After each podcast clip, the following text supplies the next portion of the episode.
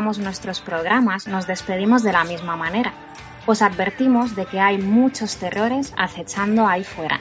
Y lamentablemente es una certeza tan aplastante como que hoy ha salido el sol. Las peores pesadillas no suceden cuando cerramos los ojos y caemos dormidos. Suceden en el día a día, a manos de personas perversas, de injusticias inadmisibles, de fenómenos paranormales que nuestra razón no logra entender, terrores que nos provocan seres infames y pérfidos, o de la ignorancia de los demás. En cientos de rincones reside el terror. Hoy repasamos juntos películas basadas en hechos reales, Bienvenidos amigos, familia de Terror Weekend Radio Show. Qué tema tan triste, tenebroso, no sé, para desearos un feliz verano, porque en realidad este va a ser nuestro último programa eh, antes de las vacaciones y la verdad es que pues es un tema difícil, ¿no? Los terrores que nos acechan ahí en el día a día, el vecino que puede ser un loco, eh, no sé, las injusticias, como decimos, que, están, bueno, la vida tan llena de ellas, ¿no? Y, el terror pues está en todas partes, puede estar en cualquier esquina y, es el tema que hemos escogido hoy, historias que han pasado de verdad, películas basadas en hechos reales, además nos hemos cerciorado de que sean hechos reales más o menos consumados, que tengamos constancia de que no es aquello de basado remotamente, inspirado de aquella manera, no, no, eh, que sepamos que más o menos la historia sí ha sucedido y, ya veréis que es un viaje pues, pues terrorífico y, un viaje real de, historias que, han sucedido de verdad y que le ponen a uno la piel de gallina. En fin, vengo muy, bien acompañada para, como os decía, despedirnos antes del verano. Tengo aquí a, un comité de sabios, a una mesa redonda. Eh, Chema, ¿cómo estás? Bienvenido yo un poco más y ya no duermo estos días, o sea que... pero la verdad, la verdad, bueno, ya iremos comentando, hay un poquito de todo, pero vamos, eh, lo de las que están basadas en hechos reales, siempre hay que ponerlo entre comillas, ¿no? Porque a veces, yo creo que la mayoría de las que comentaremos, la realidad supera la ficción, ¿eh? o sea que... de la marinera. Es verdad. Es verdad, así de, así de duro es, tío, que, que, es que no solo la estás viendo y dices, madre mía, sino que es que encima seguro que fue mucho peor en la, en la vida real. Gerard, ¿qué tal? ¿Se te han puesto a ti mucho los pelos de punta con todas estas atrocidades? En realidad nada más que con una. Eh, con una que casi se podría hacer un programa para todo este tipo de películas y mejor no hacerlo porque es muy desagradable, pero el resto lo estáis vendiendo como algo malo. Y joder, si no fuera por estas pedazos de historias de fantasmas no tendríamos la mitad de las sagas que existen. Así que demos gracias a esos efectos paranormales o como se le quiera llamar, porque nos han regalado un montón de peliculones. Así que vamos a ello. Es verdad, ¿qué sería la vida si todo fuese de color rosa? Tienes toda la razón. Hay un poco de, de, drama nos viene bien, aunque bueno, es que hay cada caso que dices, madre mía, porque hay de todo, casas encantadas, secuestros, bueno, ya vais a ver, hasta tiburones hemos traído. Eh, Uri, ¿tú qué tal? Eh, ¿Cómo lo has pasado viendo estas infamias? Pues hola, ¿qué tal? Eh, sí que hay, hostia, hay me vamos a hablar que en este podcast normalmente siempre hablamos de, bueno, evidentemente son películas de terror, ¿no? en este caso, hay algunas de las películas que no son, la película per se no es del género de terror, pero la historia que cuenta, claro, si la pones en, perspectiva de que es una historia real, entonces sí que acojona bastante. Es decir, hay películas, no quiero adelantarme, pero hay películas que realmente no son de terror, no pasas miedo viéndolas, otras sí. Pero claro, si ves lo que está ocurriendo y si eso te pasara a ti, como pasó eh, a uno, le pasó, pues ahí sí que te acojona bastante. Eso sí que es bastante curioso, ¿no? Así que nada, vamos al lío. Antes de empezar, como siempre, recordaros que somos eh, hijos, hermanos o lo que sea de terrorweekend.com, que es la web que tenéis que visitar porque tenéis ahí cientos de cientos de cientos de reviews, no estoy exagerando, hay mogollón. Y tenéis también pues crónicas de festivales, bueno, cubrimos todos los festis a los que podemos ir de, cine de terror, estamos súper especializados, así que no os perdáis nuestra web. Y por favor dejad vuestros comentarios también aquí en iVoox, en Podimo, donde estéis escuchándonos. Y como siempre os decimos ahí dejad lo que queráis, lo que opinéis, qué colaborador te gusta, qué, con qué estás de acuerdo, con qué no. Eh, y todas vuestras sugerencias que nos mola un montón leeros siempre, ¿vale? Y además siempre os contestamos. Venga, pues vamos al lío. Vamos a ir por eh, riguroso orden cronológico. Tenemos aquí una selección fina, fina. Y empezamos con, yo creo que no puede ser de otra manera, una, una historia que, que, ha dado lugar a tantas películas, a tantas adaptaciones. O sea, este es, es, que hay más de 15. O sea, es alucinante. Y estamos hablando de Terror en Amityville, película de 1979 de Stuart Rosenberg. Eh, esta, bueno, yo destacaría pues los protagonistas, que son James Brolin y Margot Kidder, eh, y que la música es de Lalo Schifrin, el compositor de Misión Imposible, que además obtuvo una nominación al Oscar por este trabajo, por Terror en Amityville. Eh, la historia, bueno, nos cuenta, nos habla de la familia Lutz, esta familia existió de verdad, y es la familia que, es una familia que compró una casa que supuestamente era una ganga en la localidad de Amityville, Estados Unidos, y que la compró por dos pesetas. ¿Por qué? Pues porque había pasado eh, un año antes, creo que solo un año antes, una desgracia bastante monumental y es que un chico de 23 años llamado Ronald DeFeo asesinó a sus padres, a sus dos hermanos y a sus dos hermanas con un fusil. Él dijo, mantuvo siempre que había cometido esos asesinatos porque unas voces que emanaban de la casa se lo habían ordenado. Y la familia Lutz pues compra la casa un año después y desde el minuto uno, o sea, ellos dicen que desde el día uno empezaban a pasar cosas terribles en, esa casa. Ronald de ya estaba en prisión, por cierto, en ese momento. Y bueno, que aguantaron 28 días. O sea, al día 28 se tuvieron que ir corriendo de la casa con lo opuesto porque pasaron tanto miedo que no lo podían soportar.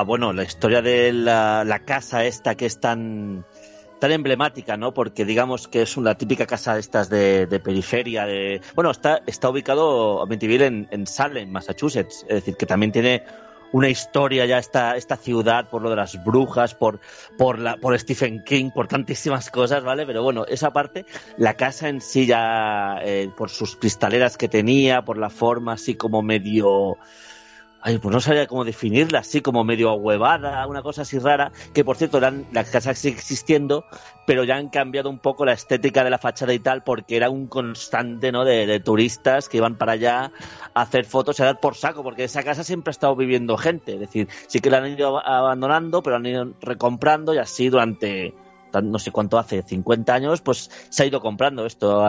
A, día de hoy sigue habiendo gente que vive ahí. Hay que decir, y no es por joder la historia, por no empezar ya fastidiando el tema, que el, que el chaval, el, creo que era el de, perdona, de, Feo era, ¿no? Sí, también el, apellido también era, el de Feo, eh, esto que dijo de que un, la historia tratando de que él se sentía como poseído por una especie de energía, ¿no? Eh, una presencia que se adueñó de su cuerpo poco a poco y una, una, noche pues le dio por coger el rifle y cargarse a toda su familia, pero además que, que bastante, de manera bastante chunga, bastante chunga. Eh, pero el tema es que al cabo de unos días él empezó a decir que era una presencia, de que, él, que no era él el, el, que estaba en sus, eh, vamos, que él no, no era consciente de sus actos. Se dice, se rumorea que esto era un poquito una idea del mismo abogado que tenía, porque el abogado se ve que era un tío bastante, bastante peculiar, un tío excéntrico, digamos, que era bueno, era, eh, estaba, mm, estaba preparado para cualquier tema para hacerse con la suya, es decir, salir por cualquier petenera, por cualquier historia, por cualquier resquicio legal para que su cliente ganara el juicio. Entonces se dice, claro, estas cosas nunca se van a saber, pero se dice de que el tío este preparó una estratagema eh, de, cultismo de energías que en los 70 estaba a la orden del día, también hacía, hacía bastante gracia eso, eh, que hacía creer que esa casa estaba embrujada y todo el rollo. Hay muchos inquilinos que han pasado por ahí que dicen que nunca les ha pasado nada, que ahí estaban perfectos en esa casa. Hay otros que dicen que sí, que esto era un no, vivir, un sin vivir. Entonces, bueno, pues yo no sé con quién quedarme, porque esta historia realmente tiene bastante, bueno, y no hablemos, y no hablemos de la saga de pelis a cuál más infecta que, que, ha empezado esta película. Esta película tiene muchas partes, tiene muchas, que más o menos intentaba mantener el tipo, pero hay un momento que, que, que que nos volvemos todos locos y Amityville se ha mezclado con cualquier cosa que os podéis llegar a imaginar hasta el día de hoy. Pero bueno, no hablo más, eh, te paso Sonia porque es que este tema me tiene calentita bien. Sí, es que da para mucho. Bueno, como decíamos, de hecho la peli, eh, más que contar la historia de Deseo, cuenta la, de la familia Lutz, que además eh, la película está basada en, una, en un libro que escribió él, George Lutz, el padre de familia, y también se contó eso, que al final los Lutz pues habían sacado muchísimo rendimiento económico de un poco sumarse a la fantasía del abogado de Ronald Feo, ¿no? Quiere decir, tú di que la casa te ha ordenado a ti que mates y a ver si con esto nos libramos o conseguimos reducir la pena al máximo. Y los Lutz también vieron ahí una oportunidad como de apoyar a Feo, dicen que sacaron también bastante pasta de esto. Claro, el libro fue un éxito y todas las adaptaciones que vinieron después. Nunca sabremos bien bien quién decía la verdad, ¿no? Eh, Chema, a nivel de peli, ¿qué te parece? A ver, hay que ponerla en contexto, ¿eh? sobre todo en el año que se rodó, creo que era 1979, ¿no?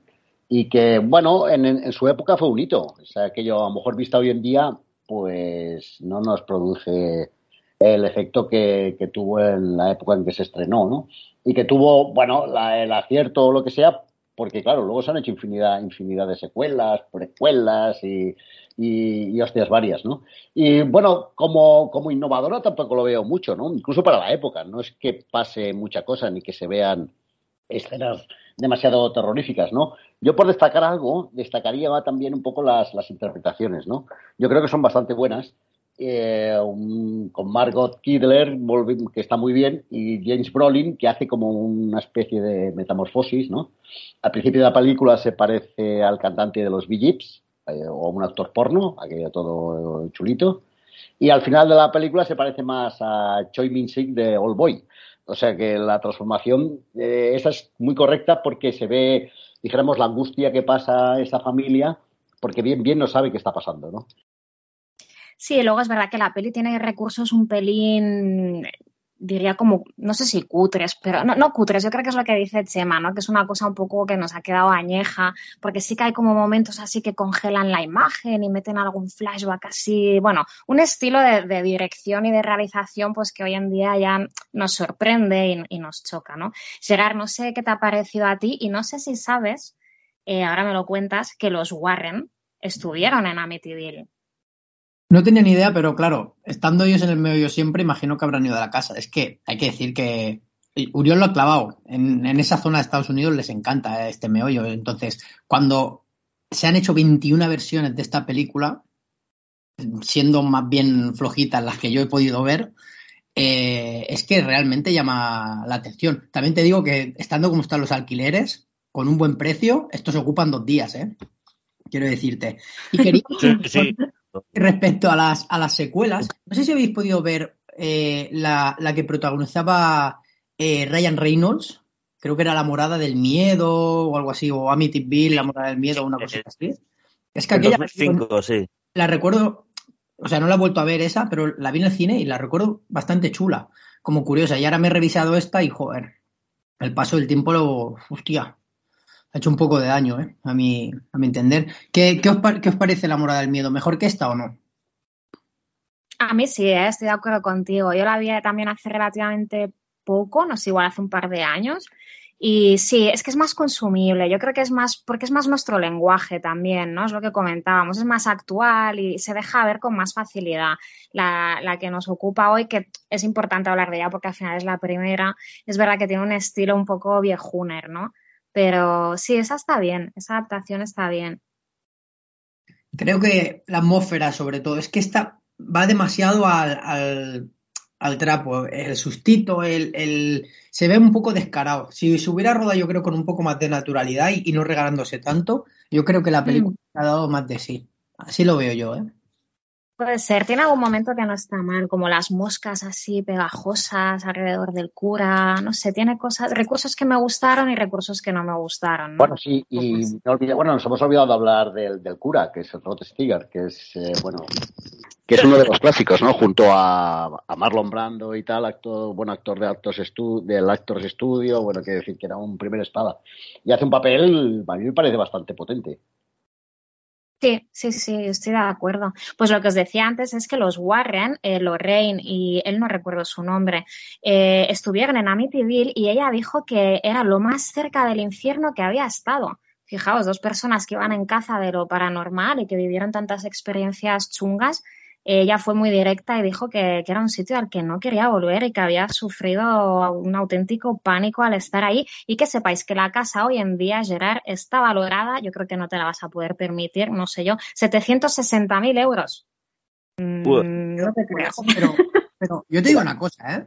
Parque temático, tío. Visitas, la compras y... Ah, eh, pones un par de botes de ultratumba por ahí y hecho. Claro, y ala, hay unos ruidicos de aquí y allá y ala, a cobrar. Algún, algún guapo y ya está. Piensa, a los fantasmas no hay que darles de alta eh, la seguridad social y a los demonios igual. Todo lo que tienes que hacer es comprar la casa, entradita, haces firmar cualquier papel de esos que te hacen firmar para saltar en puente para paracaídas, lo mismo. Y esa, esa casa al año, al año la tiene rentabilizada, pero bien.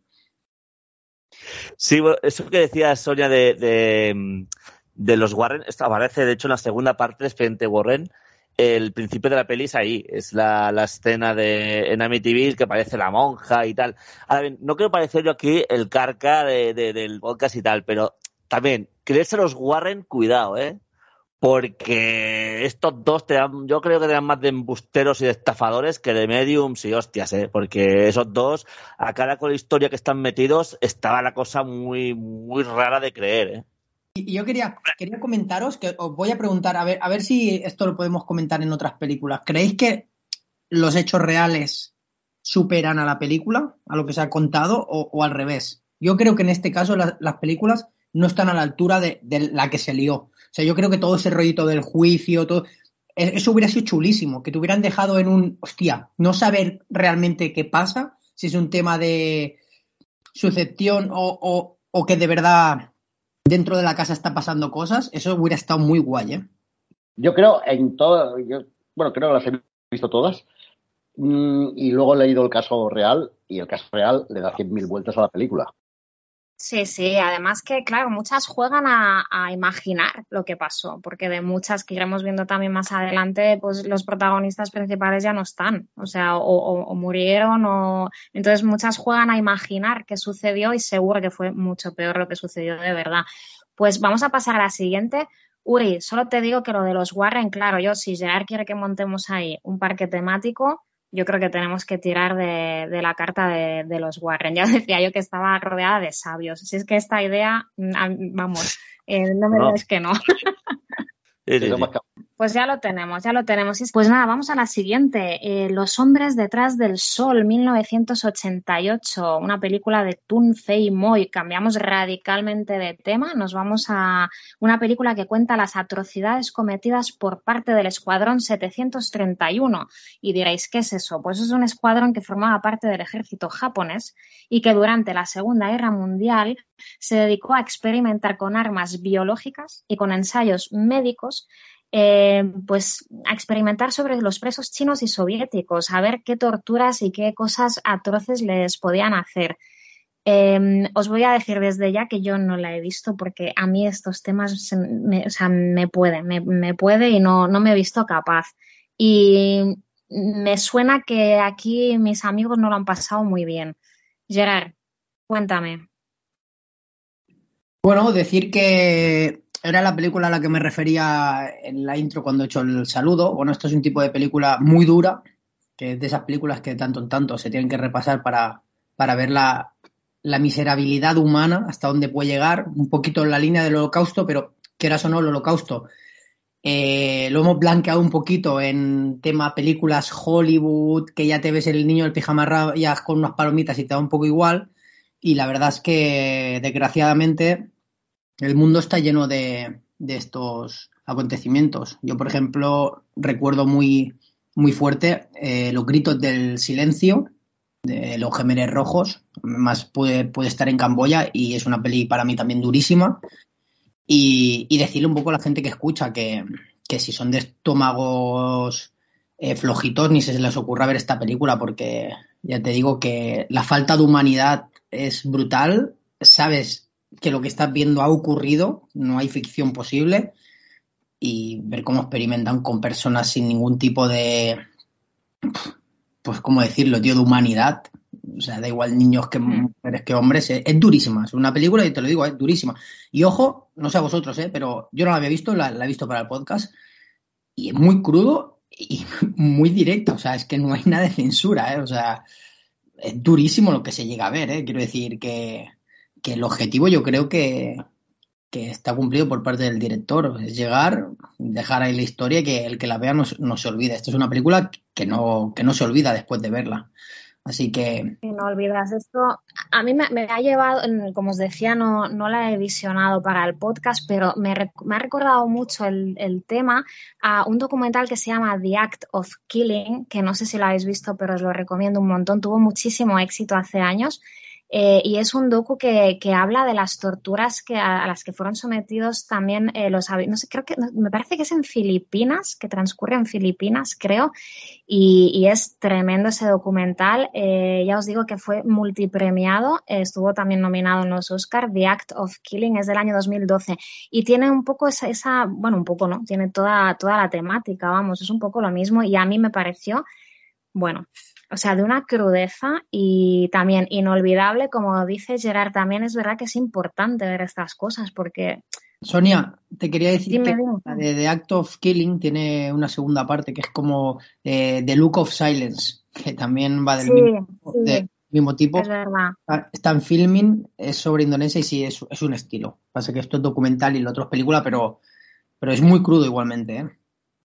Sí, sí, sí, son, son tremendas, muy recomendables, pero tremendas. Uri, ¿cómo te ha sentado a ti esta peli? Pues, yo me la he visto hoy, está en filming, si la quieres ver, está Los meses detrás del sol, me la he visto hace pues, eh, tres o cuatro horas y no he remontado, ¿eh? Porque la peli es que, hostia, puta, mira que he visto yo pelis gore que salpican y te ríes y venga, que pase otro y le corte la cabeza y tal, pero en esta película he visto cosas que no he visto en ninguna otra parte te lo digo de verdad, ¿eh? Es jodida, jodida, porque bueno, eh, a ver, evidentemente hay que entender que eh, es una película, es una producción, todos son actores, todos están actuando, sabes lo que está pasando.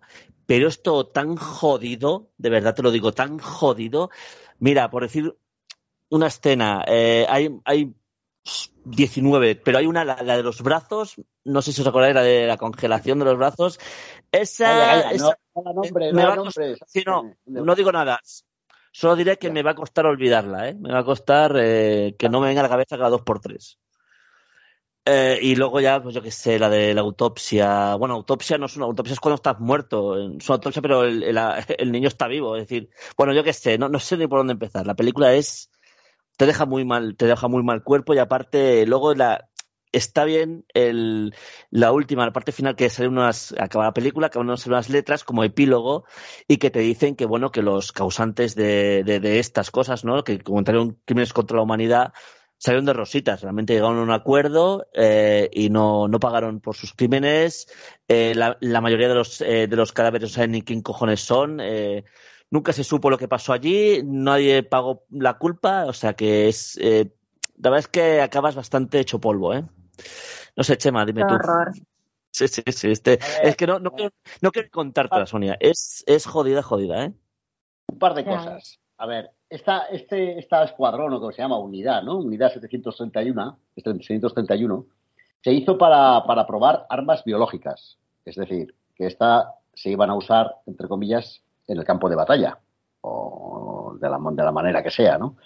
Pero claro, ya que estaba toda la infraestructura montada, pues dice, vamos a hacer algún experimento. Y como comentaba Gerard, bueno, hay escenas que yo mm, la vi en dos días porque llegó una escena que es la que veía eh, Uriol de, comillas, autopsia, que ahí la corté digo, ya la veré. Esto no, esto no, esto no lo aguanto. Y luego, claro, como tenía que hacer el podcast, la acabé de ver. Pero, ostras, la verdad es que es asquerosa, descarnada, sucia, bueno, llamadla como queráis. Y para mí que tiene, bueno, y no sé si habéis dado cuenta, tiene un poquillo de trampa esta película. Porque una cosa es mostrar esto que hemos comentado de una manera más salvaje o menos salvaje, pero cuando metes el drama entre medio, porque hay alguna escena de que hay un, un, un, japonés de estos jovencitos que se hace amigo de un chino, que le tira la pelotita, que precisamente es el chico que le hace la autopsia, claro, allí ya meten algo pues un poco ya con un poco de trampa, porque si no te daba ya asco, es que encima ya solamente con esto ya hasta te da repulsión, es igual, así como llamarlo. Por eso yo digo que eres un poco tramposa, ¿no? Y lo que sí que destacar que, que bueno, que el, el, trabajo de, dirección de arte, que es todo lo que es escenografía y tal, es una pasada, ¿eh? Aunque sea, aunque te revuelvan las tripas, es que está súper bien hecho, ¿eh? Y visto así de una manera un poco ya optimista, yo creo que se puede convertir o, convertir o nombrarla como uno de los icones del cine, del cine antibélico. Es decir, porque lo que te provoca esto es asco, aversión. Como si, ojalá no, pues bueno, ojalá no hubiera existido nunca ni volviera a pasar nunca más, ¿no? Bueno, total, ¿qué es para, para estómagos fuertes? No, lo siguiente. Eh, que esto del juego de la pelotita y tal con el japonés, entre el chino y el japonés, que por cierto, que no hemos dicho que durante la Segunda Guerra Mundial en, China, en la parte invadida por Japón, eh, es justo del Imperio del Sol. O sea, quiero decir que esto, el Imperio del Sol es del 87, esta creo que es del 88 y es una, escena, digamos, un mecanismo que utiliza el director bastante, bastante similar a, Steven Spielberg. Viene a explicarnos que, que sí son los japoneses, pero que dentro de los japoneses hay mandados, en este caso niños, y esos niños, joder, por mucho que les han comido la cabeza y que quieren defender al padre y tal, hay cosas que les supera. Y, aunque es muy descarado por parte de. Me voy a arriesgar con el nombre del director, ¿eh? Tun Fei Mou, eh, creo que se entiende lo que, lo que está explicando. Es, muy directo y muy claro y, y manipula un poco al, espectador en el aspecto de te voy a meter el drama para que lo entiendas. Pero es que realmente eh, es que es lo que sucedió. Es que si, si lo cuentan así, es que es lo que sucedió. Y yo a veces me pregunto, si yo fuera el director, ¿cómo te iba a contar esto? En, en, en una hora 45 o en dos horas. ¿Cómo te iba, pues, utilizas todos los mecanismos y, y cuando, a veces cuanto más humano ves al, al malo, más duele la situación. Cuando ves que de verdad hasta ellos no se creen lo que están haciendo, me, me funciona mejor no, hay, alguna, que otra metáfora por ahí. ¿eh? Por ejemplo, hay la escena que, el general o quien sea, el, prota, tira un gato a un cuarto que está lleno de ratas, ¿no? Entonces piensas, eh, ¿por qué hacen esto? Yo creo que es un poco una metáfora de, que, dijéramos, lo que es la masa unida y tal, pueden derrotar al... Poderosos, algo, algo así, ¿no? Porque el gato se queda hecho polvo, pobrecito. Que, que se carguen a un tío, vale, pero un gatito y además es tan real que parece que, o sea, yo no sé si los cargaron de verdad o no. Pero la verdad que esto es una escena que está súper bien hecha y te da, bueno, ganas de vomitar, ¿no? Ya, yo ya vomité tres veces. Dijo el director que, que no, que lo del gato está preparado, que simplemente el gato estaba con un calmante recubierto de miel y las ratas lo lamían. Yo no me lo creo, pero es lo que dijo el director. Pero sí, sí, ahí porque creo que se lo cargaran, pero quiero decir que la escena está muy bien hecha. Hombre, la escena de los. O sea, yo creo que esta película abonar a los animales no había, porque, por ejemplo, en el cuarto este que había, ya no, eh, no eran ratas, eran hamsters, que hay un montón de hamsters, pero un montones no se ve el suelo, o sea, está plagado. Y entran tres niños, se caen a, la, a la jaula esta y empiezan a pegar pisotones y patadas y tal, y son hamsters, no son ni muñecos ni son peluches. Son hamsters de verdad. Y claro, algunos, algunos y algunos también. Es decir, a ver, son tres niños zapateando el suelo con, que no se ve el suelo, que son eh, hamsters, o sea, que, unos cuantos se iban a tomar por culo. Entonces, claro, amor a los animales o con cuidado del bienestar del animal, no creo que tuviera mucho, ¿eh? No tiene pinta, por lo que estáis contando, no tiene pinta de que hayan tenido especial cuidado con estas cosas, ¿no? Y seguimos.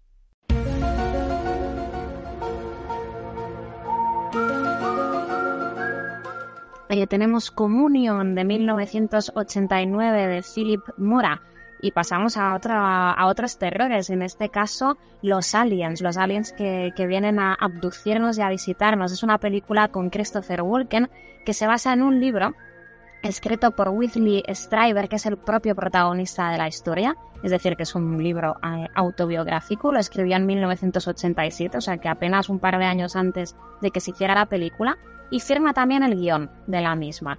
Y en este libro os cuenta cómo, según él, fue abducido por los aliens, eh, no solo él, sino que su familia también. Y que esto lo descubrieron porque tuvieron unos sueños muy raros, todos a la vez, en una cabaña, estando de vacaciones, y luego a través de hipnosis y de una terapia pues descubrieron que lo que había sucedido es que habían bajado unos seres de del más allá, sí, de otros planetas y que se los habían llevado y les habían inyectado y cosas y les habían hecho diferentes eh, maldades. Y esta es la historia de Whitley Strieber que siempre dijo que, que estaba convencido de que esto le había sucedido. A nivel de, de, película, bueno, es un poco telefilmesca, pero yo tengo que decir que a mí me ha gustado. Sé que aquí hay, hay una disparidad de opiniones, pero a mí me, me, ha parecido chula, no sé, lo de los aliens, los monstruitos que aparecen, eh, porque hay dos tipos de aliens, ya lo veréis si os atrevéis a ver la peli, si os apetece. Y Christopher Walken a mí me ha gustado, no sé, me ha transmitido yo creo que si cambias en actor perdería bastante, ¿no? Pero yo sí que sentía como bastante de, eh, no sé si miedo es la palabra, pero inquietud. O sea, sí que pensaba, ostras, eh, qué mal rollo, ¿no? Que te pase esto, que tú te vayas a dormir, tengas una, una pesadilla y al día siguiente resulta que toda tu familia ha tenido la misma pesadilla y no sé, y al final pues descubres que lo que ha pasado es que, que se te han llevado no sé, a mí sí me ha gustado, comulgo con Communion, valga el juego cutre de palabras, a mí sí me ha, sí me ha molado, es verdad que un poco telefilm, pero Christopher Walken la eleva, yo creo que, que, está bien porque, porque él es el prota, pero bueno, le voy a pasar la pelota a una persona que piensa totalmente distinto, que es Chema. A ver, ¿por dónde empiezo? a ver, Communion, Communion, a ver, de, de entrada yo no sé dónde viene el nombre, eso, vale bueno, lo acepto y tal. Pero lo que no estoy de acuerdo con Sonia es con lo de Christopher Walken. A ver, Christopher Walken te hace esta película como te podía hacer pues de, las miles que ha hecho. Es que hace el mismo papel siempre porque es, es el mismo el que, el que, el que se, interpreta a sí mismo, como si dijéramos. Aparte de que de su gestualidad y su, su, no sé, su movimiento corporal, tal, que es muy particular y eso. Incluso hay en alguna escena de la película que se pone, que se pone a bailar a su manera. O sea que interpreta siempre el mismo papel. Yo no sé si con otro actor la cosa hubiera mejorado o no, porque la historia me parece tan absurda, tan tonta, que hacer una película sobre esto es perder el tiempo, porque, a ver, uno se puede imaginar, vale, que le han visitado dos aliens, pero otra cosa es dibujarlos de la manera que los dibujan, que parecen gnomos unos, y los otros parecen, yo qué sé, el típico alien que ves en, engarabateado por un niño, y dibújame un alien, pues eh, te lo dibuja así. O sea que es, es muy, muy infantil. Y bueno, yo creo que es una película totalmente prescindible, tanto en la filmografía de, de Walken de, como la del cine en general. O sea, no aporta nada, es muy sosa, eh, no pasa nada. Bueno, no sé. La verdad es que a mí no me, no me ha entrado del todo, no, me ha gustado. A mí es que los monstruitos, como os digo, los aliens me han, me han encantado. O sea, me mola un montón cómo está hecho el diseño. Eh, me parece entre gracioso y, e inquietante. Venga, eh, Uri, remata, ayúdame, va. Vamos a ver. A ver, la peli tiene el cutrongo que, que eso es así. Eh, los aliens. A ver, es que al fin y al cabo, Chema piensa que la película esta es de un libro del que escrito por el tío que le pasó. Entonces, él escribe lo que vio. Que sí, Christopher Walken lo dejamos aparte y ya hablamos de él luego. Pero, es que llamaba gafas cuando no llevaba gafas cuando porque si escribió lo que vio el hombre es miope. Bueno, bueno. A ver, bueno, sí, pero si te metes una sonda por el culo, Chema, ya te digo yo que por muchas dioptrías que tengas, eh, eso, lo, vamos, eso lo tienes ahí, lo puedes describir hasta, hasta, con sabores, tío. O sea, el tema es que, a ver, la película, joder, sí que es verdad que la ves y es, tú, vale, parece como que está a medias, ¿no? Que acaba diciendo, joder, pero es que justo termina cuando, cuando ya está el momento desarrollado y, venga, vamos a rematar. Pero claro, es, que es, es, una, es lo que decíamos, es una película basada en hechos reales y el, el, el, la persona que describe esos hechos reales pues cuenta su historia.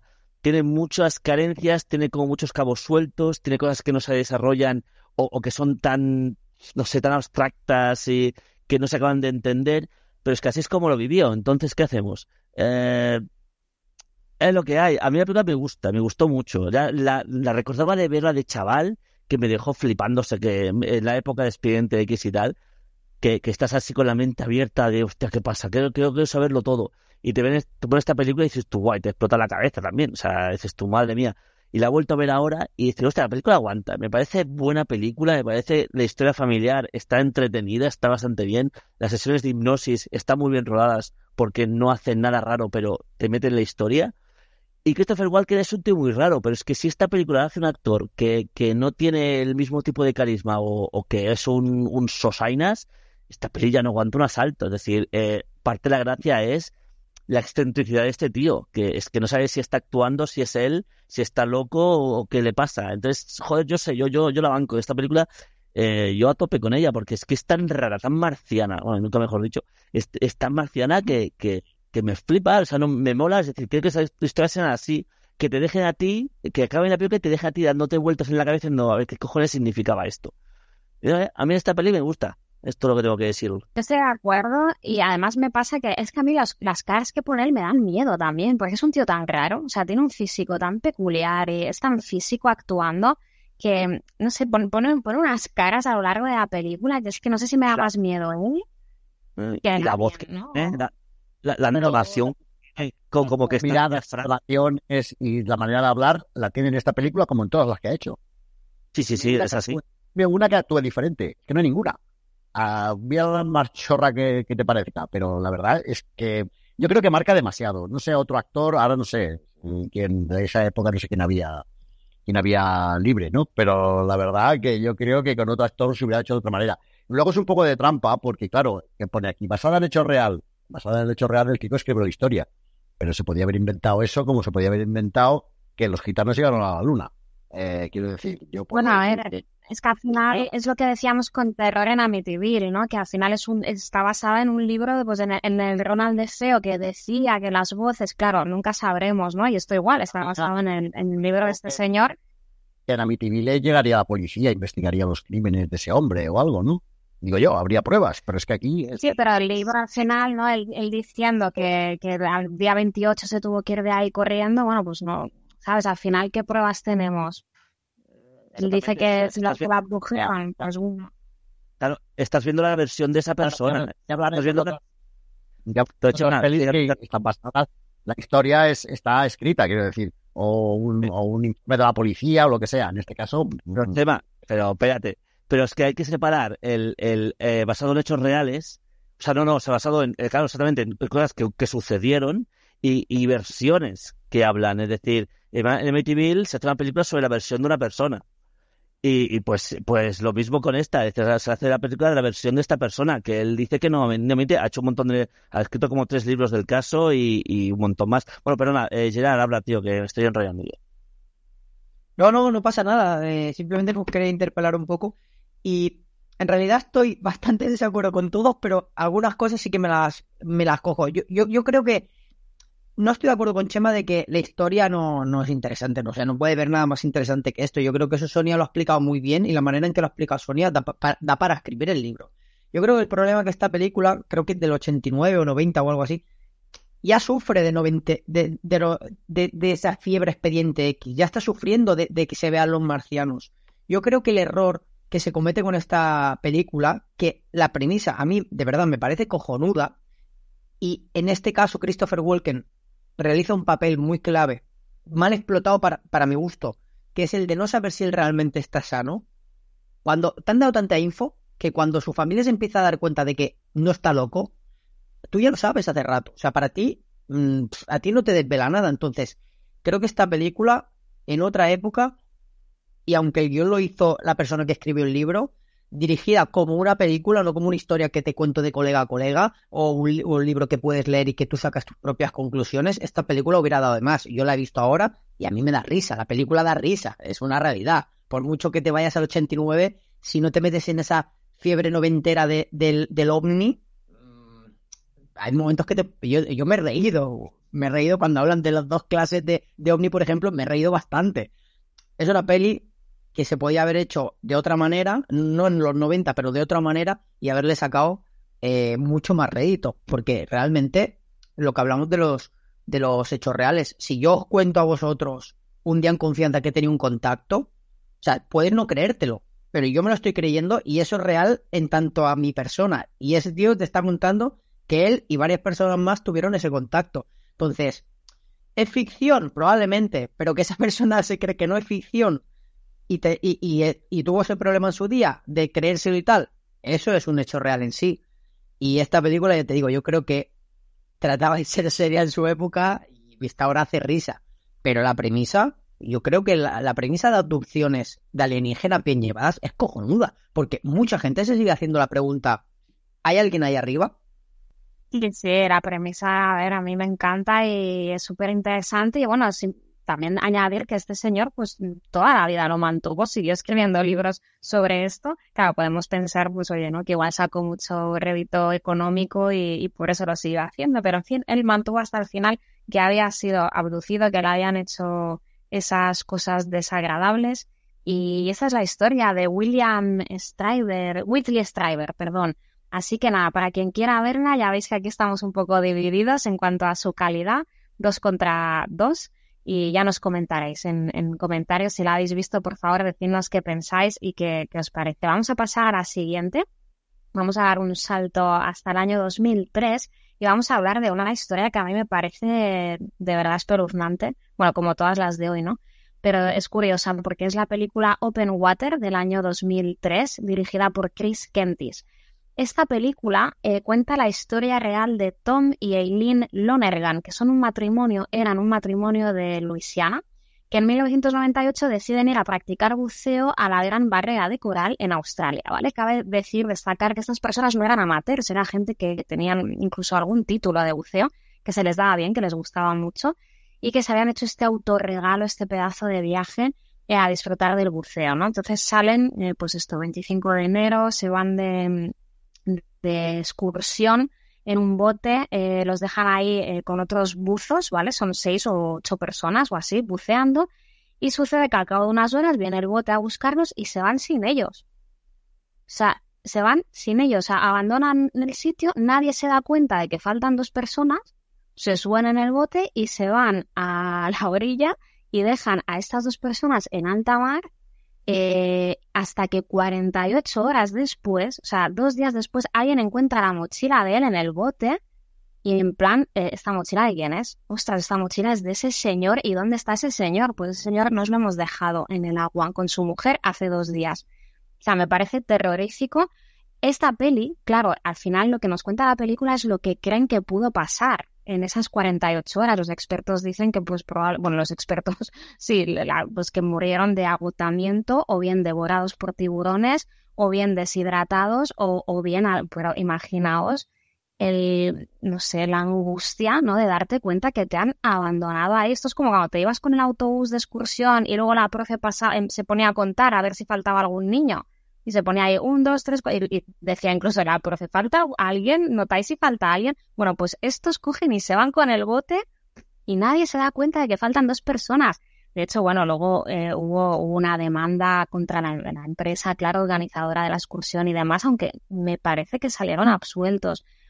Hombre, yo, así vistas los hechos reales en que están pasadas las pelis que miramos hoy, yo creo que esta se lleva la palma. Eh, que no, no, no por terror o así, que tampoco es que la peli tenga mucho de eso, ¿no? Sino por la, la, situación que, que provoca la, esa, esa, especie de odisea, ¿no? En el barco de buceo, los, los tripulantes o los, sí, los tripulantes se olvidan de dos de los buzos dejándolos a la deriva. A ver, y se ve en la película un hombre con un blog de notas haciendo rayitas, cuatro rayas, o sea, cada cinco contaba. Y no sé qué le pasa a ese hombre que se dejó a dos incluso faltaban las dos bombonas y se dejaron las mochillas en el suelo. Total, que los dejaron allí a la deriva. Eh, bueno, eh, para lo que es la película, yo creo que tiene, tiene algo positivo, ¿no? Que es, eh, deja de ser dos personas a la deriva en un 70% de la duración de la película. Están en alta mar los dos ahí solitos. Se explican su, su vida, se pelean, se dan la culpa uno al otro de que quién ha organizado esas vacaciones, en fin. Y pasa bastante, bastante entretenida, ¿no? Quiero decir que es, es un mérito, ¿no?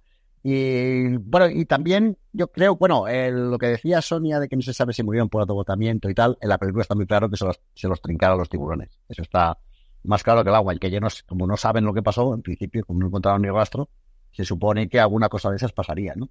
Y yo creo que los tiburones acaban siendo un protagonista más, ¿no? Porque están por allí todo el rato dando vueltas, sacando la aleta por ahí. Eh, no sé. Y yo creo que es un poco más, bueno, visto desde la perspectiva un poco así general, que es una película un poco más de aventuras que de terror, ¿no? Y además muy entretenida, bueno, y los dos protagonistas lo hacen bastante bien. Es una película resultona, bueno, que te hace pasar un buen rato, que no está mal.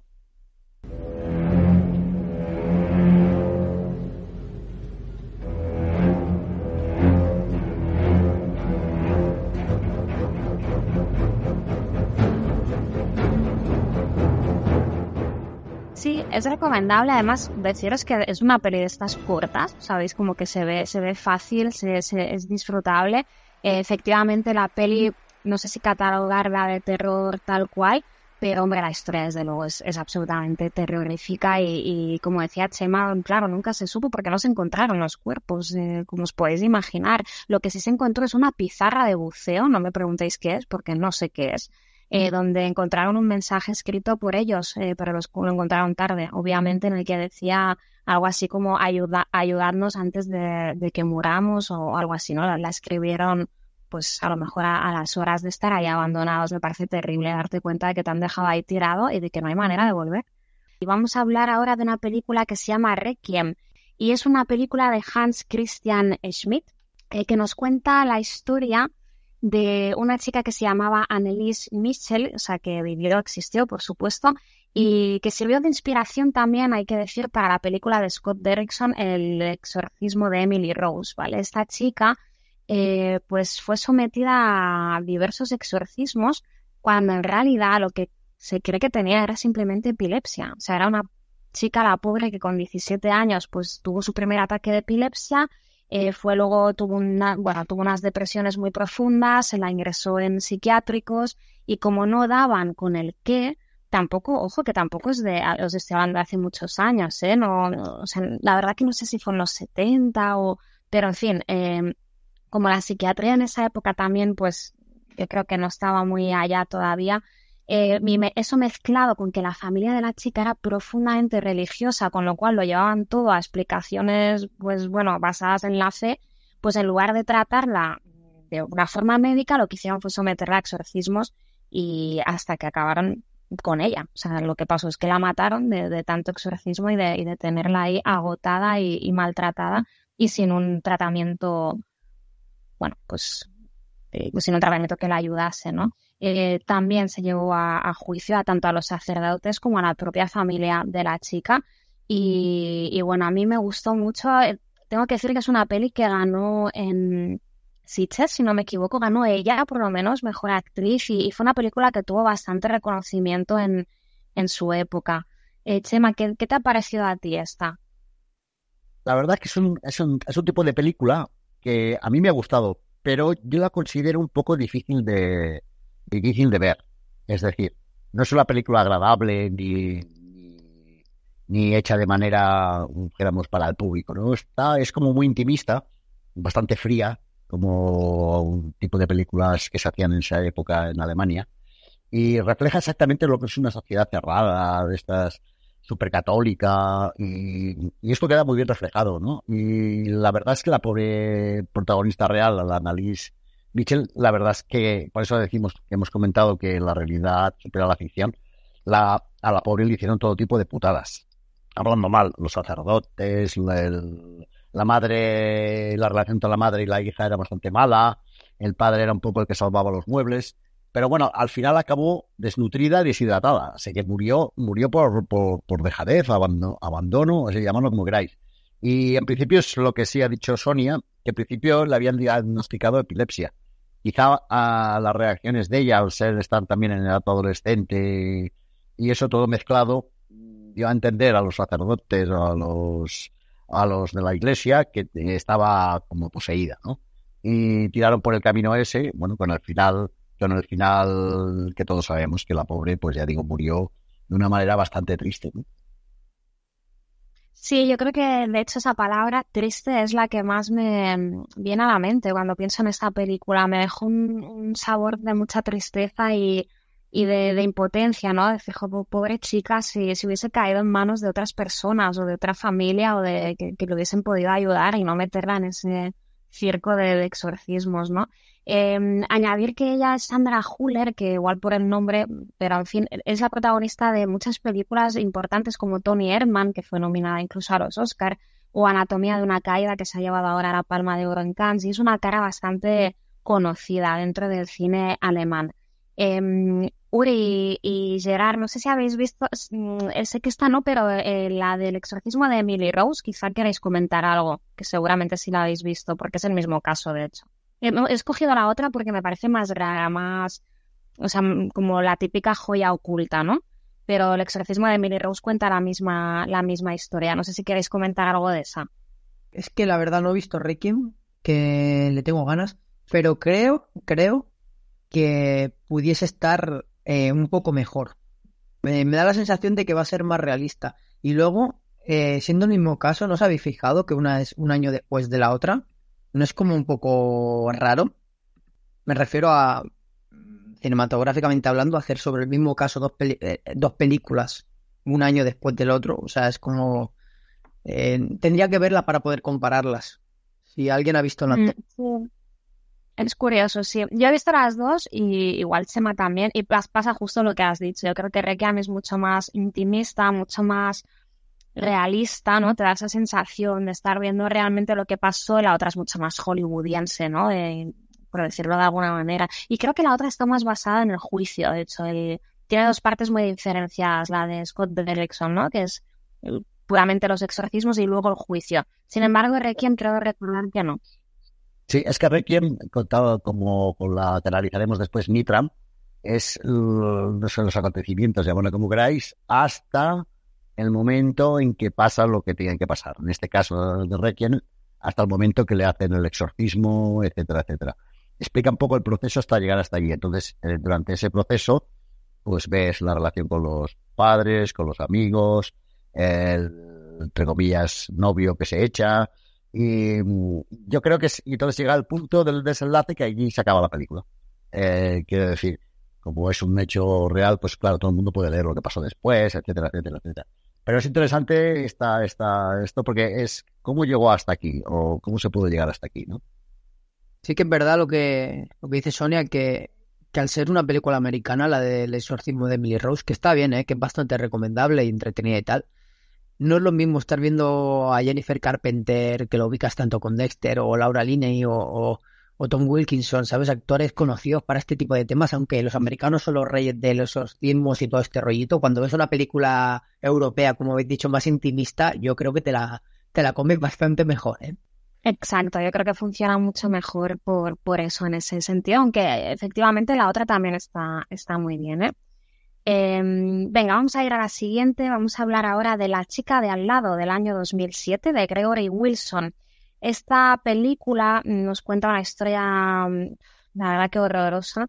Eh, es, bueno, la historia de Sylvia Likens, que en el año 1965 fue maltratada, torturada y violada hasta la muerte por una vecina, que era Gertrude Van Vanisevsky. Eh, pero no solo por la tal Gertrude, eh, que ojalá arda en el infierno, sino por sus hijos y por otras personas del vecindario. Eh, la mayoría de ellos además tenían apenas, apenas 10 años de edad, 10, 12, y era como, bueno, iban ahí pasando por casa de, de la monstrua esta y abusando de la niña, torturándola, haciéndole mil perrerías durante cuatro meses, hasta que murió. Eh, esta película está basada en una novela que escribió Jack Ketchum, bueno, una novela, sí, un true crime, vamos, basado en, estos hechos. Y hay más adaptaciones, no solo existe esta película, hay también una serie em, que creo que protagonizaba Catherine Keener, y es un caso, pues bueno, muy tristemente muy famoso en, en Estados Unidos por, por, lo atroz del hecho de que tantos niños participaran de, de, esas torturas y que nadie hiciera nada, nadie denunció nada, a todo el mundo le parecía bien, una, una auténtica atrocidad. Chema, cuéntanos, se te habrá quedado el cuerpo mal también con esto, ¿no? ¿Qué tal es la peli? La verdad, la peli está muy bien, ¿eh? Está muy bien. Ahora te deja lo que tú comentas, te deja el cuerpo hecho polvo, porque eh, es un Lo que pasa es que aquí, o sea, comparado con el hecho real, eh, en la película, eh, en la película empieza con un señor que ya tiene pues una cierta edad, que recuerda su infancia, y ante esa infancia, lo que recuerda la infancia es lo que es la película. ¿no? Entonces, él, en principio, era uno de los niños estos que comentaba Sonia, pero que él siempre intentó ayudarla. Eh, en, el, en, el, hecho que está basado, en el hecho real, eh, se llama David. Este señor, este David no existía. O sea, estaba totalmente sola. La torturaban, violaban, la quemaban, en fin. Eh, si antes hemos hablado de los hombres detrás del sol, esta no, le va a la zaga, ¿eh? Le queda un cuerpito guapo, guapo. Eh, bueno, es y, comentar que, bueno, como película te digo, te deja un poco de mal cuerpo. Incluso Stephen King dijo de esta película que era el film más impactante que había visto desde Henry, Retrato de un asesino que creo que se llevan 20 años de diferencia. Eh, y sigue, diciendo, si eres fácilmente perturbable, no deberías ver esta película. Si por otro lado estás preparado para una larga mirada al infierno, eh, estarás conmigo de que es una gran película. O sea que si el señor Stephen King opina de esta película, imaginaros cómo es. La verdad es que da, da auténtico, a ver, no asco, da como, no sé, como como, como ganas de, de, revelarte, de, de, meterte en la pantalla y empezar a dar hostias por ahí, ¿no? Y tal. Mm, es muy impactante, la verdad es que está muy...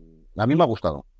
Pues sí, hombre, es que solo de leer el, de qué va y, y, todo, ¿no? Es como una sensación, pues eso, de una injusticia tan grande que eso pueda suceder en el mundo y, y la pobre chica que, tenía 16 años, vamos, y que la dejaron a cargo de esta loca eh, los padres porque creo que necesitaban dejarla unos meses ahí por, algún tema que desconozco, sería por trabajo, vete a saber, y, así acabó la, la, pobre, ¿no?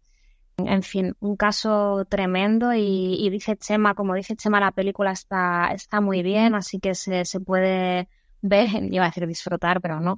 Eh, pero en fin, eh, hoy estamos hablando de películas basadas en, hechos reales y aquí está. O sea que si, si os apetece verla, es La chica de al lado del año 2007. La verdad que su director, creo que Wilson, no, no ha hecho nada más.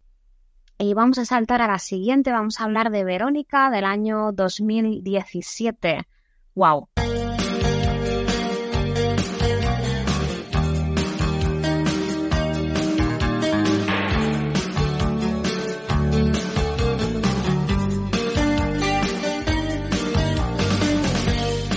Siempre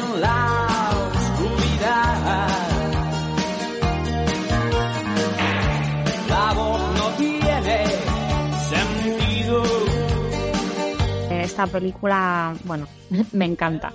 Eh, la verdad es que es una peli que la he visto más de una vez y me parece súper redonda. En fin, eh, nos trae la historia real de Estefanía Gutiérrez. Mm, fue más bien conocido como el caso de Vallecas porque tuvo lugar en este barrio madrileño en el año 1991, concretamente en la calle Luis Marín número 8 y ahí es donde tuvieron lugar los hechos y se necesitó pues incluso de intervención policial porque eso fue eh, un jaleo tremendo. Eh, pues era una chica, una adolescente y las, sus amigas contaron que habían estado aficionándose al espiritismo y que habían practicado Ouija y demás y que estando ahí pues practicando Ouija vieron como una especie de humo salía de, la, del tablero, del vaso que estaban usando y que se había como metido en el cuerpo de Estefanía, que ella había inhalado ese humo, eso contaron las amigas, ¿no? Eh, a partir de este incidente ella empieza a volverse eh, pues muy agresiva, empieza a sufrir de insomnio, ataques epilépticos, dice ver figuras humanas que la acechan. Eh, bueno, mm, pues eh, como os podéis imaginar, esto no tuvo un desenlace feliz. Estefanía falleció. Y la película de Paco Plaza es una adaptación un tanto libre de esta historia, pero es la historia que cuenta porque hay un informe policial de cuando la familia tuvo que recurrir a las fuerzas del orden, digamos, hay un informe de policía que de hecho lo podéis ver en internet, hay algunos extractos publicados y la policía, que ya sabéis que son lo más escéptico y lo menos dado a, lo paranormal del mundo, eh, describe lo que vieron ahí como un auténtico circo que no saben explicar qué era eso. O sea, dice que vieron, bueno, puertas abriéndose y cerrándose, eh, cuadros cayéndose, mm, una, una especie de baba marrón por encima de los muebles que no supieran identificar. Y la propia policía redacta un informe que te, vamos, diciendo que no tienen explicación ninguna de qué pudo suceder ahí. Pues sí, bueno, eh, Verónica realmente peli bastante, bastante buena. creo que de lo mejor que, sea, si quitamos Rec, que también está con Balagueró, creo que es lo mejor que ha hecho Paco Plaza en su vida. Eh, también, porque aparte de que es película de terror, digamos, contemporánea, ¿no? Que usa los elementos que, que dan miedo hoy, en día, que sean pues, los bocinazos, la estética, hay alguna monja por ahí siempre. Eh, pero aparte de eso, hostia, te cuenta muy bien lo que es el- el- la adolescencia desde el punto de vista de una chica que prácticamente, bueno, tiene una madre que pobrecita se pasa todo el día trabajando, eh, tiene que cuidar ella de su hermano pequeño, eh, y claro, que quiere, que quiere eh, volar, ¿no? Quiere brotar y no le dejan porque está atada a un micropiso que está siempre con el muy noventera la película en su estética, no en su producción, porque está siempre ahí clavada con el silencio, escuchando lo que muchas canciones suyas las aprovecha para contar lo que es su historia y tal. Y sí que es verdad que hay, como decías, que hay ciertas diferencias el- en el caso real, porque en el caso real eh, es verdad que el orden es distinto. En, eh, la Ouija la hacen, ella se empieza a encontrar mal, empieza bueno, a tener sus delirios, sus locuras, hasta que la pobre fallece. Y es una vez que haya fallecido que empiezan a ver cosas raras en la casa, que realmente empiezan a ver, eh, bueno, pues se empieza a, mover cosas, no sé qué. Y un día especialmente intenso fue cuando vino la policía y se encontró ahí, vamos, un, un festival del horror también. Entonces, bueno, la película sí que lo cambia un poquito los elementos para hacerlo más cinematográfico, pero sí, pero está bastante bien. De hecho, el piso, si habéis visto el, el- cómo es el piso de verdad, está bastante, bastante bien eh, plasmado en la película. Lo han, lo han, lo han puesto que todo sea, tanto la decoración como el sistema de pasillos habitaciones, que eso siempre ayuda, ¿no? A meterse más en la historia. Y para los que seamos así todos un poco amantes de casos reales, ¿no? De parapsicología y tal, que han ocurrido y que están documentados, pues sí, esa película realmente es, es, es un caramelito. Es que la película está bastante, bastante bien. a esta película en su en su bueno en su época en su año cuando cuando la vimos que hace cinco años o una cosita así creo recordar eh, yo la llamé satanismo de barrio que creo que le, va- le viene muy bien a este país yo creo que joder todos o al menos yo vamos yo creo que todos habíamos jugueteado con su ouija cuando éramos chavales y creo que ese contacto que que Verónica tiene en este caso no era irreal no era algo ficticio que que fuera un caso aislado. Además, esta chica va a un colegio de monjas, que quieras o no es algo que te puede acercar un poquito más al interés por el bien y el mal. Y creo que Paco Plaza, como habéis dicho, ya te digo, a nivel individual, creo que junto con A quien ayer mata es su mejor película. Es curioso porque el guion lo coescribe con Fernando Navarro, que me sabe mal decirlo, pero si algo se caracteriza a este guionista, tío, es por hacer películas poco creíbles. O sea, yo las películas que veo de él me cuesta mucho eh, de conectar, la verdad, por una cantidad de cosas que no cuadran. Y Verónica está tan clavada, tan bien acompañada con Héroes del Silencio. Es, es una película que yo creo que si te gusta el terror, deberías verla. Ya seas español o no, ¿eh? deberías verla porque es un peliculón muy, muy buena. La verdad es que es muy disfrutable. Ya, me encanta el apunte que has hecho de, de- de que te ha llevado, o sea, es una peli que, te, que puedes conectar porque, claro, es que hemos crecido en los 90 efectivamente en España y estoy de acuerdo contigo que es que lo de la Ouija era como algo muy común, que hacía mogollón de gente, eh, yo también lo había hecho como, como tú y, y dices, hostia, nos daba por hacer estas cosas y, y no sé, era como un poco, sí, algo que estaba de moda, tío, y, y claro, lo ves en la peli y, y sí, Perdona, yo hice la Ouija hasta que pasó una cosa y dejé de hacerla. Ya está, no tengo nada más que decir.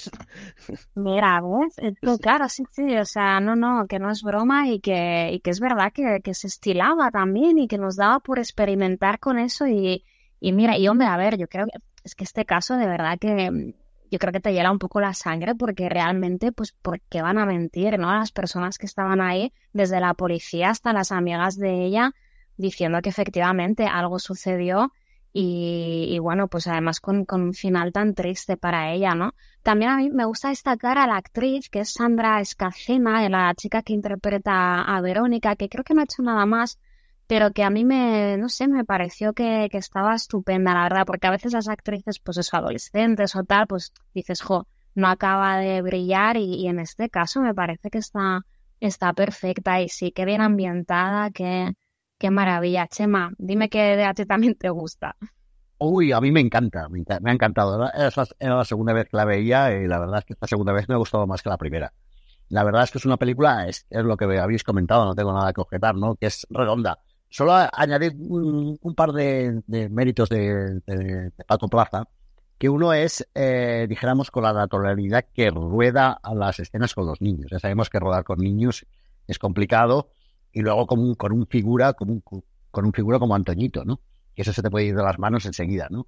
Y yo creo que lo sabe, lo sabe llevar, ¿eh? Porque en ningún momento se hacen impertinentes, ni repelentes, ni, ni nada, sino que es todo muy natural y solo faltaba lo del anuncio del detergente del centella, la cancioncita esa, que al final acabas la película cantándola, ¿no?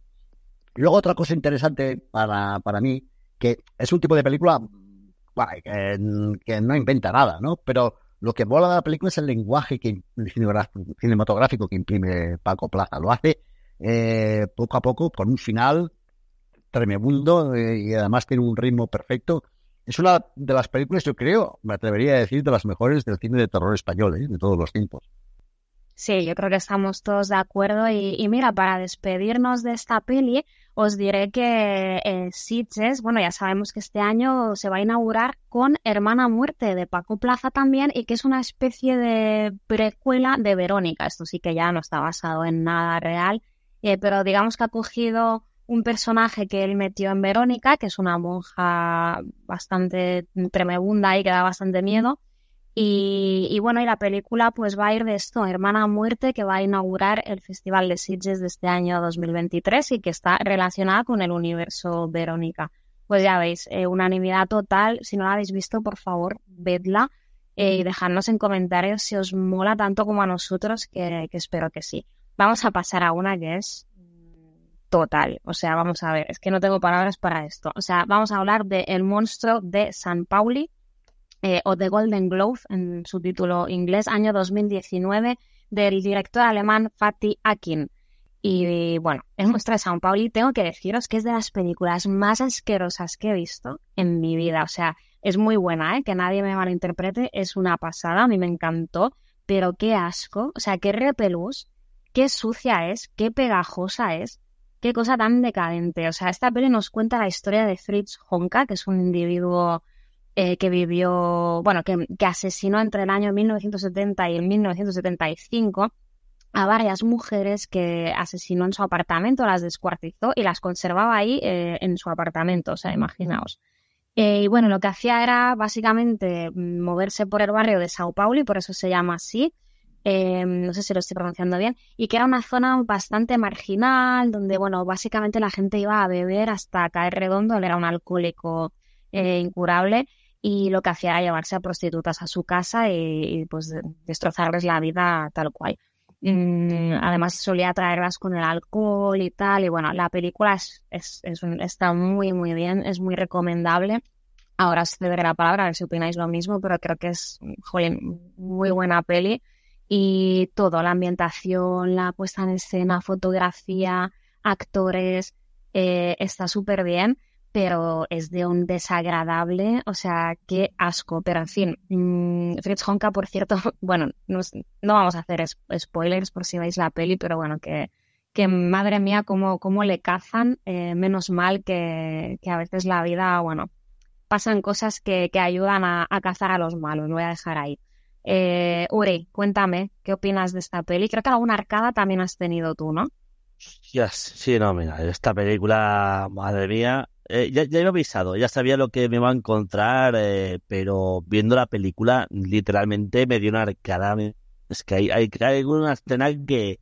La película es, a ver, a ver, me explico. La película tiene, es más drama que otra cosa. Realmente ves la tragedia de un tío que, que, que no, no sabe, eh, que tiene muchos problemas en la cabeza muchísimos, eh, que, que, está desamparado del mundo eh, y lo único que sabe hacer es, es, beber y matar, como quien dice. Y entonces, claro, ves la decadencia de ese, de, de, de, Hamburgo de, los 70, porque ahí todo el mundo está destrozado, el bar ese es, es lo más repugnante que me puedo imaginar. Ver, la casa ya del chaval, el piso que tiene, ya ni te digo. la película, a ver, es, es terrible como historia, pero muy buena como película. Realmente es una cosa así un poco rara, pero el actor que hace, que no, no tengo aquí el nombre del actor que o sea, lo hace genial porque no puede ser más asqueroso el cabrón, ¿vale? Que tiene, que tiene maquillaje que le ayuda, pero, pero ese, ay, no sé, ese, ese sudor, esa, ah, esa camisa pegada al cuerpo, esa mirada con las gafas de, de oh, no sé, ¿no? Esa película tiene muchas cosas y, y todas te dejan un poquito marcado. Yo es que yo, mira, con este podcast, hostia, mira que he hecho, eh, pero este me ha dejado regulinchi. Al, al estar basado en, en, en hechos reales, pues coño, todo lo que veías como que te afecta más, ¿sabes? Y, y tanto esta como la que hemos dicho antes de Los Detrás del Sol y, y Monstruo de San Pauli te deja hecho una mierda porque ocurrió de verdad y aparte está también explicado que, que oh, mm, esas películas que te va a costar olvidar, ¿sabes? Gerard, ¿tú te beberías una copa en el bar de Golden Globe? Me alegro mucho de no haber vivido en esa época, en esa Alemania, que es una de las cosas que ha contado muy bien Uriol, y es que eh, el director eh, Fatih Atkin, que quien no lo conozca, esto es un absoluto artista, o sea, esto es, pero como la copa de un pino, o sea, coger su filmografía y puedes ir a En la sombra, Goodbye Berlin, eh, que me venga eh, contra la pared o al otro lado, bueno, da igual, si es que tiene, que no es una casualidad. Y para que el, para que el oyente se haga un poco a la idea a qué nivel esta película es buena, en Terror Weekend al final de año hacemos un top 10 de cada uno de nosotros y si no me falla la memoria, creo que todos, todos, todos pusimos esta película. Y os digo más, fácilmente, esto que 2019-20 o algo así, ¿no? Mi película preferida de 2019. O sea, esta película es un peliculón, pero un peliculón como la, como, como la copa de un pino. Decir que ya no solo eh, artísticamente por parte de, de su protagonista Jonas Dassler, que es que es increíble, sino técnicamente. O sea, en la película técnicamente se podría decir que todo está bien. O sea, es que todo está perfecto. O sea, tenemos por un lado el maquillaje, que, pero tenemos la ambientación, la fotografía. O sea, la película es tan fuerte, es tan aberrante porque te la crees desde el primer minuto. O sea, ver esta película, cinematográficamente hablando, para mí es un premio. O sea, yo la he vuelto a ver con unas ganas que no veas. Es más, la tengo en Blu-ray. Y sí, es que quizás sea una de mis películas preferidas, de verdad os lo digo. Esto para mí es la mejor película que, traemos hoy. Ya te lo digo ahora.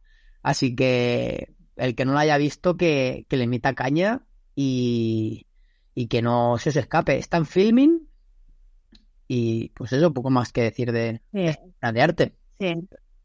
Sí, es, yo creo que es una película que hay que verla, o sea, la, la catalogaríamos de imprescindible, ah, preferiblemente a los que les gusten las películas un poco, un poco escabrosas, ¿no?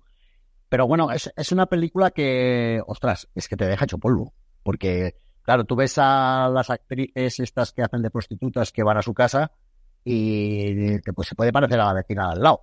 Lo único que ah, frecuentan el Golden Globe, que es un, es un antro, que la verdad es que todavía sigue abierto hoy en día, que si algún día me pierdo no me busquéis allí, ¿no? Pero bueno, igual sí me tomaría un caf- cafetito, que creo que ca- café también tenían, ¿no? Pero lo que más abundaba era aguardiente, vodka, bueno, no sé qué. Oye, como curiosidad, deciros que la, la, la película eh, a nivel internacional funcionó de puta madre, o sea, fue muy bien en todos los países, menos en Alemania. Eh, porque la criticaron porque era demasiado, o sea, por, su brutalidad, ¿no? Y que le faltaba sustancia y profundidad psicológica, ¿no? Es como si se torqueara mucho en el, en el cómo, pero le faltaba un poco de profundidad en el sentido de por qué, el qué, el qué llevó a este hombre a hacer eso, ¿vale? El alcoholismo, ¿vale? Pero aparte de esto, no todos los alcohólicos son serial killers, ¿no? Y la criticaban un poco por eso, ¿no?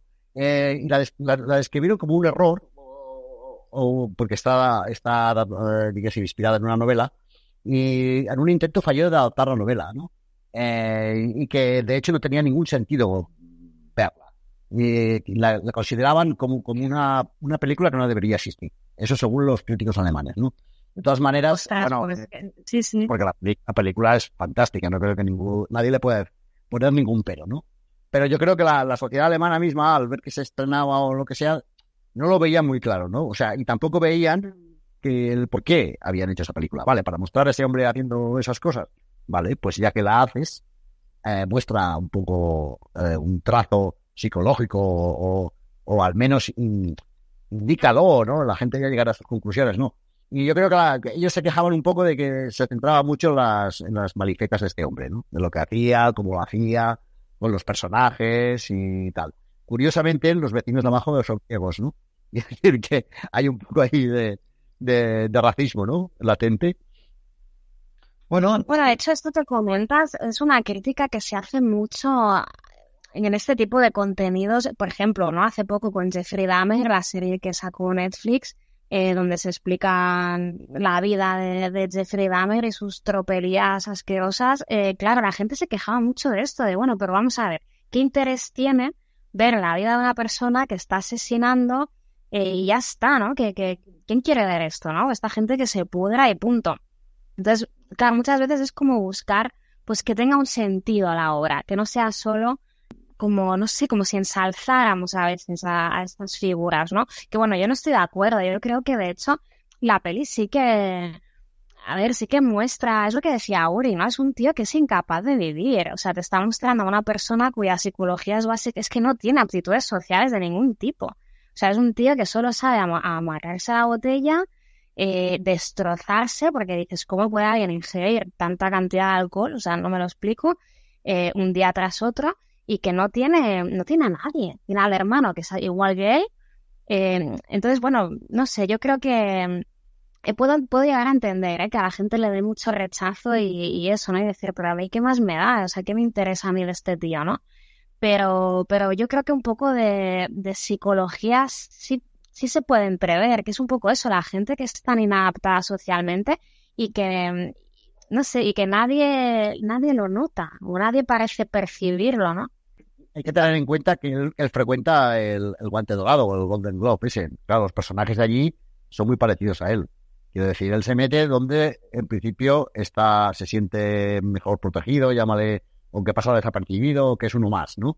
Y claro, explica un poco también la sociedad de los 70 en una ciudad portuaria como Hamburgo, ¿no? Que llegaba toda clase de chusma, de gente, de, yo qué sé, todo mezclado allí, había, había oficiales nazis, bueno, ex oficiales nazis, había de todo allí, ¿no? Metido. Y explica un poco lo que era la sociedad también de, de esa época, y, y en Alemania, ¿no? En, en, en una ciudad portuaria, ¿no? Quiero decir que eso está muy bien explicado también.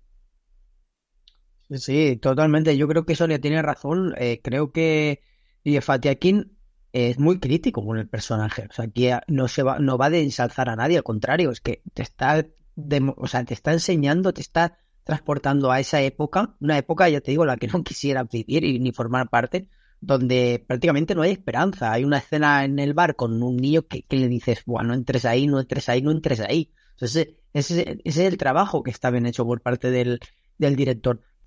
Cada uno tiene una opinión y, y al leer o- algunas eh, críticas, o al menos eh, la cabeza de la crítica, se, se puede ver qué persona está escribiendo.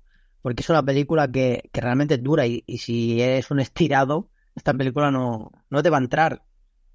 Pero yo te digo que no se puede hablar mejor de este, de este personaje terrible. Y ya vamos a por la última, que me parece también bu- buenísima, la verdad. Eh, esta película se llama Nitram, es del año 2021.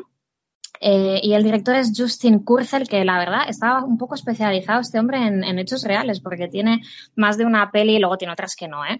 Eh, pero tiene un par de pelis también de, sobre casos reales y, o sea que, bueno, me imagino que son temas que le deben interesar. Esta película nos cuenta los acontecimientos previos a una masacre que tuvo lugar en Port Arthur en 1996 en Australia y que fue una masacre cometida a manos de Martin Bryan, un hombre que asesinó a 35 personas e hirió a 23 y que generó un debate social tremendo en Australia sobre el control de armas, ¿no? Y, y bueno, se podría decir que mm, gracias a muy entre comillas, porque vaya tela que tenga que pasar esto, pero gracias a esto, pues la sociedad australiana, australiana, perdón, eh, digamos que bueno, luchó ¿no? por cambiar la legislación y que las cosas no fuesen, no, pues no se pudiese acceder a armas de una manera tan, tan fácil. Nos muestra esta película a un individuo perturbado, roto, eh, una persona que podemos, podríamos decir que a lo largo de su vida muestra muchas señales de que algo va a pasar y de que algo va a salir mal. De hecho, podríamos um,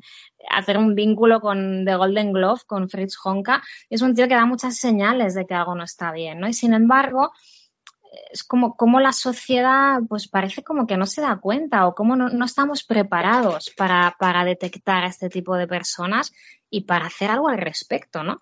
Eh, Nitram es una peli de mucha calidad, la verdad, o sea, es, es el actor es espectacular, eh, se llama Caleb Landry Jones, me parece un fenómeno como interpreta al personaje y también bastante multipremiada esta peli. ¿eh? Eh, él también, creo que ganó en Sitges, el mejor actor. Es del año 21 y me acuerdo que fue la última peli que vi en Sitges, que ya estaba un poco ya desesperado, digo, va, no voy a ver nada bueno ya, y me plantaron Nitram y la verdad es que me encantó, me encantó, es una película dijéramos, totalmente distinta a la que hemos comentado con anterioridad, no se parece en nada, porque aquí todo es poético, aquello, las imágenes son mm, como buscadas dentro de encuadres así perfectos y tal. La interpretación de, del Caleb Landry es, es estratosférica. Creo que también ganó en Cannes, en el Festival de Cannes, en mejor interpretación masculina. por eso digo que estamos ante una película de un, de un gran nivel, ¿no? Y claro, el 90% se la lleva de la, de la, de la película se lo lleva el, actor, ¿no? Porque si bien los otros la acompañan adecuadamente, yo creo que es que destaca sobremanera, ¿no? Con un, con un estilo aquello entre, entre, entre loco, cuerdo, que no sabes qué, va a hacer, ¿no? Estás esperando siempre, sobre todo cuando ves la primera vez, estás esperando siempre que se desencadene la tragedia, porque lo ves que, esté, que no está para nada fino, ¿no? Y luego la particular relación que tienen con sus padres también es interesante. Y luego lo que puede también, que no hago ningún spoiler, porque bueno, hay un par de, acontecimientos que sí que desencadenan un poco ese, ese, ese afán de, llamémosle venganza, ¿Venganza contra qué? Bueno, pues quizá contra un mundo que, le rodea que no le convence para nada. ¿no? Y bueno, creo que toda la película está tomando pastillas, creo que es depresivo y su madre siempre le comenta que es lento, ¿no? que, no está bien del todo, pero yo creo que esas, ese par de acontecimientos sí que desencadenan toda la vorágine que, que se intuye y que no se ve. Por eso es uno de los méritos de la película. Un tío que en el fondo es, está muy solo, o sea, que es un inadaptado, ojo que no estamos aquí excusando a nadie, ¿no? Pero que, que me refiero a que la peli muestra muy bien, sin posicionarse, o sea, es, es, simplemente, es una visión casi muy objetiva, ¿no? Eh, pero sí te muestra la, soledad del individuo y, y, como os decía antes, ¿no? Lo poco preparados que estamos para identificar esto y, y ayudar o hacer algo, ¿no? Bueno, eh, decir que, bueno, habéis comentado que Justin Kurzel es especialista en, hechos reales y realmente podíamos haber traído también aquí a la mesa Snowtown, porque también es cojonuda. Eh, la película es, muy potente. Eh, si antes hablábamos en El monstruo de San Pauli de Jonas Darler, decir que, Caleb Landry Jones es algo de otro planeta o sea, también sale en Snowtown y, lo hace realmente bien, lo clava. No, no sé si hablar de, esta persona con esquizofrenia, porque tampoco soy médico, pero eh, lo que a mí me duele de esta película es que se podía haber evitado tanto, pero tanto, todo el rato lo ves, que son acontecimientos, pero es una persona que, que quieras o no, la vida le empuja, le empuja a ser adulto, eh, le empuja a que vaya más y todo le va arrastrando y yo creo que Justin Kurzel sí que lo hace bien aquí la crítica.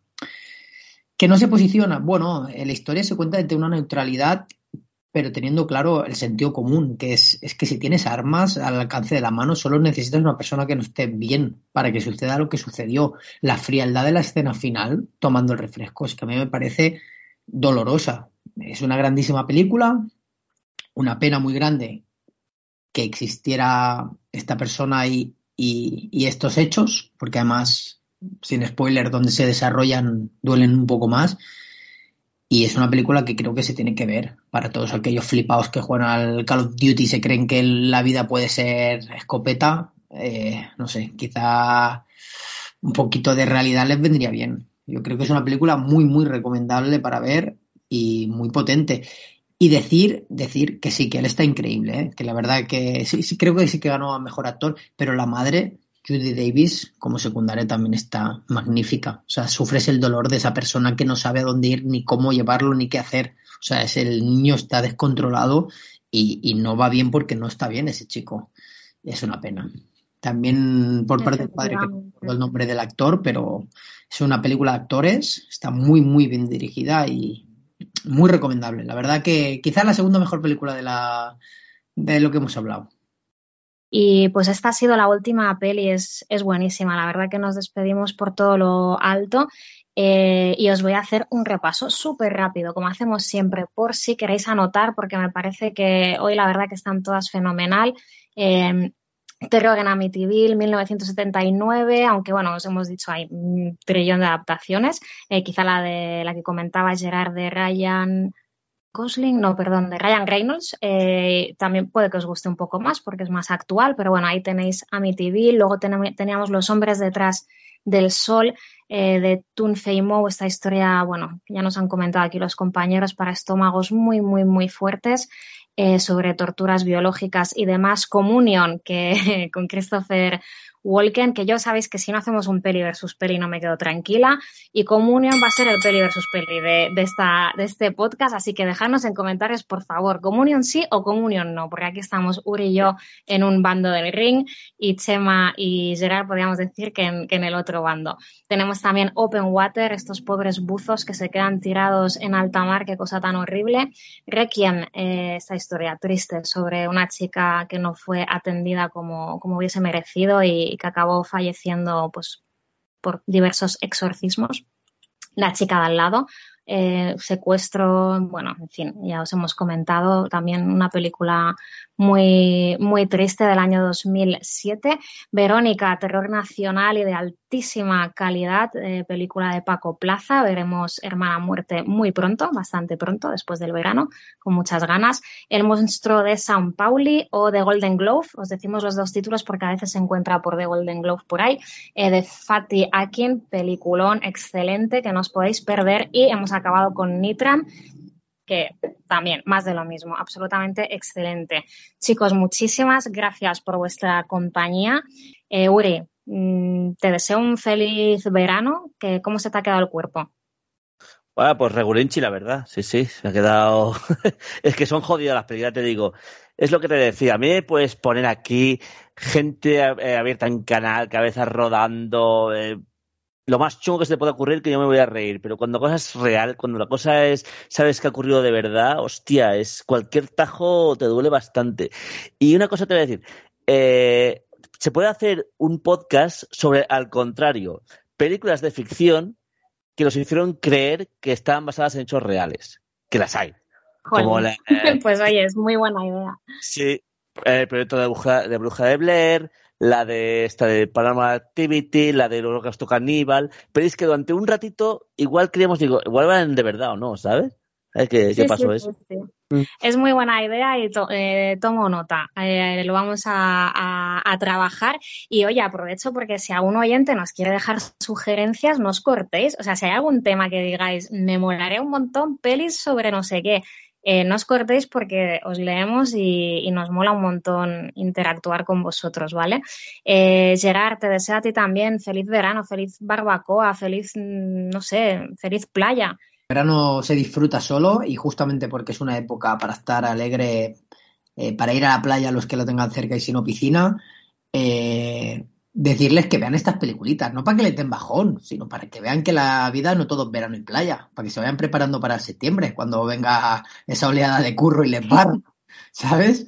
Eso, Eh, no. eso, cuando, para la vida real. Eh, Chema, Decir que dime, son dime, películas, decir que son buenas películas y jolín, que las tenéis en plataformas y tenéis tiempo de darle caña, ver Verónica, ver El monstruo de San Pauli, ver Nitram eh, y quizás Los hombres detrás del sol se ve con cuerpo, también la podéis ver, pero solo se Claro que sí. Así que Claro ya sabes, sí. podcaster, meterle caña. Eso es, eso es. Eh, Chema, a ti también te deseo un muy feliz verano. Eh, tú es que estás muy Pues, curtido, a ti que te voy a decir, uy. tú lo vas a disfrutar. Muchas gracias, muchas gracias. Pero, Jobar, después de lo que ha dicho Gerard, ya me ha hundido el verano, porque aún no han empezado las vacaciones y ya me está hablando de septiembre, ya se me ha bajado la moral. Suerte, suerte, que para recuperarme puedo ver Los hombres detrás del sol, El monstruo de San Pauli y La chica de la... de la- Con esas tres Con recupero, recupero la alegría en, en tres horas. con un buen mojito. Una la comedia, mano. sí, la, la chica de al lado, una comedia familiar. Aquí está, ahí tengo. Donde los, los- Eso los- es, eso es. las relaciones familiares se ensalzan. Eso es. Eh, pues oye, eh, bueno, deciros eso, que volvemos en septiembre, que nada, nos vamos a ir, pero solo un mes, que también nos lo merecemos. Y en septiembre, bueno, ya os adelanto que sí o sí seguro vamos a tener eh, el programazo del año, que es el Presiches. Eso será a finales de septiembre. Parece mentira que, que ya se esté acercando y, y a finales de septiembre os brindaremos, como siempre, la lista de pelis que no os podéis perder en el festival más molón del mundo. Muchas gracias por escucharnos y esta vez no os voy a decir que hay muchos terrores acechando, porque está clarísimo, llevamos mucho rato hablando de ello, así que os voy a desear simplemente que lo paséis súper bien y que tengáis un verano pues espectacular. Y nos vemos a la vuelta. Abrazos.